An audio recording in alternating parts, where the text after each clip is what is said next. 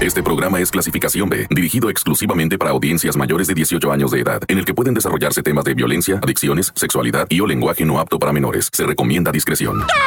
Montes, montes, alicantes, ¿cómo está? ¿Cómo está la racia chiquilla? Este, pues andamos aquí, va, con la batalladera de estos climas extraños. Fíjate que estaba mirando, va, que hay lugares en el país donde reportan 17 grados bajo cero. Obviamente estoy hablando de las serranías altísimas allá como en Durango, Chihuahua, parte de norte de Sonora, donde pegan unas heladísimas, pero no, no, o sea, no vayas a pensar, ninguna zona urbana estos días ha reportado así temperaturas extremas, nomás Ciudad Juárez sí estuvo bajo 4 grados cero, Cananea, Sonora representa también 6 grados bajo cero, ¿verdad? Pero en otros lugares está bastante bien, va, lluvias en el norte. Bueno, ¿por qué te estoy diciendo esto? Porque hay climas extremos que no llegaban a tanto, es lo que quiero que... Cuando digo yo que están cambiando las cosas y me pongo de nervios es, por ejemplo, los temblores en Oaxaca. En Oaxaca ah. siempre ha temblado, pero nunca seguidito así de estar tirando ya bardas, ¿verdad? No, bueno, hijo, claro que me preocupo. Pero mira, primero me presento. Ah, soy el reportero del barrio. Y tú estás escuchando el tan tan. Se acabó, corta. Llegó el momento de escuchar la narración de los hechos más impactantes ocurridos en las últimas horas. La nota roja presentada con el estilo ácido del reportero del barrio. Aquí arranca. Tan tan se acabó corta. Solo por la mejor. Oye, loco, fíjate que déjame te suelto esta, ¿verdad? No, no, no te paniques tanto, pero Guanajuato, padre de mi vida. O sea, lleva arrimándose a los 300 muertos en lo que va del año. Ya, yo nomás te estoy dando cifras que vienen en los periódicos, ¿eh? Sumatorias de lo que va del año. Hablamos de los primeros 20 prácticamente días, anda por arriba ya de los 250 muertos. Algunas cifras ya manejan 300 por los que no aparecen, ¿eh? Porque hay denuncias de gente desaparecida. Y esto se está convirtiendo en una cosa gravísima, gravísima. No quiero decir, papá gobierno, ¿dónde estás? Que no proteges a tus pollitos. No quiero decir autoridades, no quiero decir nada, nada. No le quiero echar culpas a nadie. Ni ejército, marina, policía, corrupción. Lo que tú me digas, no quiero decir nada. Ah. La realidad es balacera tras balacera. En León, Guanajuato, aparece un vato enteipado, con balazos en la cabeza. Se meten a las casas en Irapuato, matan a la gente que está adentro. Yo no sé a qué se dedican, yo no sé si son venganzas, pero mira, ya Chitón, lo único que le pido a mi señor Padre Dios es que, que, se serene ya esto, ¿ah? Que se serene, pero bueno, él sabrá lo que hace. Dios conmigo, yo con el Dios delante y yo él, pero todavía no me voy, nada más que es que me angustié y pues no está de más, ¿verdad? Encomendarse, no está de más, nomás me angustié, no me voy, ahorita vengo, corta. Tan tan se acabó corta. Solo por la mejor.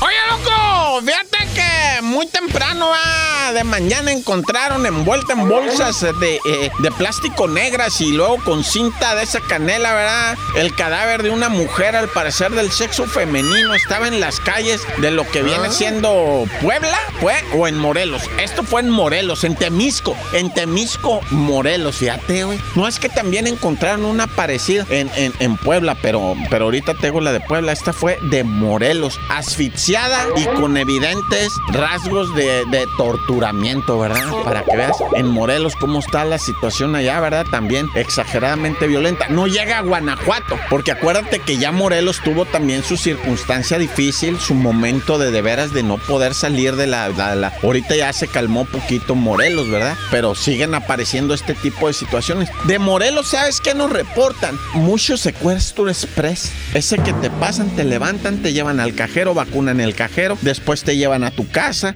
Bueno, o sea, te hacen obscenidad y media, pero bueno, Dios quiere esto, yo hacía.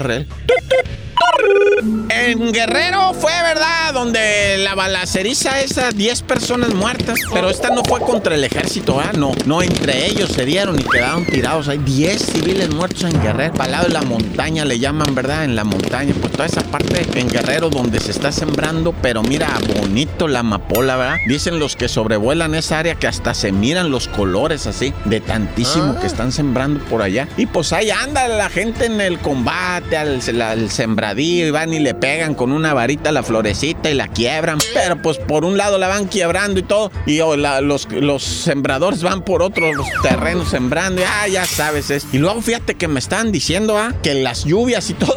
Se, pues empezó a crecer amapola, ya está sola en los cerros, ya está creciendo de ah. tanto que, hijo, pero bueno, como haya sido, ¿ah? Paciencia, gente, paciencia y vámonos pidiéndole paz en el corazón a nuestro Señor porque no, no la estamos armando. Ahora sí que, que, hay que encomendarnos porque ya entre nosotros, así con las autoridades, ya no, ya no la está. Necesitamos un poder superior. ¡Corta!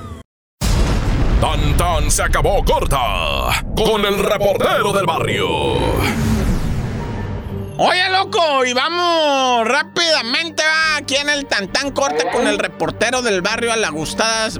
Es un decir, estoy vacilando. Ah. A la sección de los suicidados. Ay, Dios santo. Fíjate que te voy a platicar una historia de España, ¿va? Una mujer de 66 años fue al hospital donde tenía a su hijo de 44 años, el cual estaba parapléjico. Yo no sé si él nació así o fue por alguna condición, pero el hijo de ella, ella de 66 años, el hijo de ella no se movía, no se movía, no movía un dedo. Parece que sí conocía, porque cuando lo lo que pasa es que lo tienen en esa cosa que se llama coma inducido. Ah. Cuando a él lo despertaban, parece que sí movía los ojos, llegaba la mamá al, sanatorio, lo reconocía, pero fíjate que eh, falleció, falleció el, el, el bueno, el, señor de 44 años. Como ya se había fallecido, pues lo iban a entregar a la esta, a la velatorio, pero dijeron, no, siempre sí hay unos análisis ahí para determinar exactamente la muerte. Y que van viendo que eh, estaba muerto de,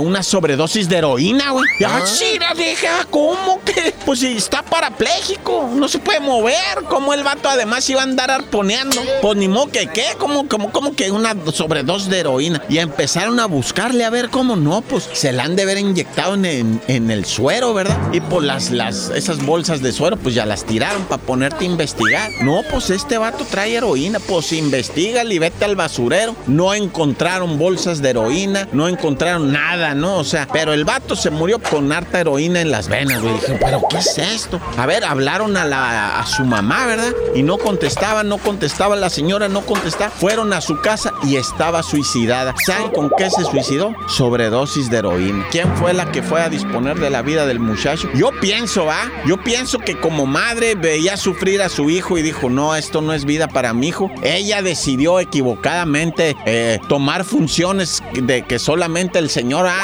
tomó así y fue y le inyectó la heroína Al, a su hijo para que pues dejara de sufrir. Y como dijo, no, se van a dar tinta, pero seguro que se van a dar tinta. Yo me voy con mi niño también, ahí te guacho. Y se inyectó la señora la, heroína, y se murió también, pobrecita. Gloria esté en paz, descanse. Y que Dios la perdone. ¡Corta!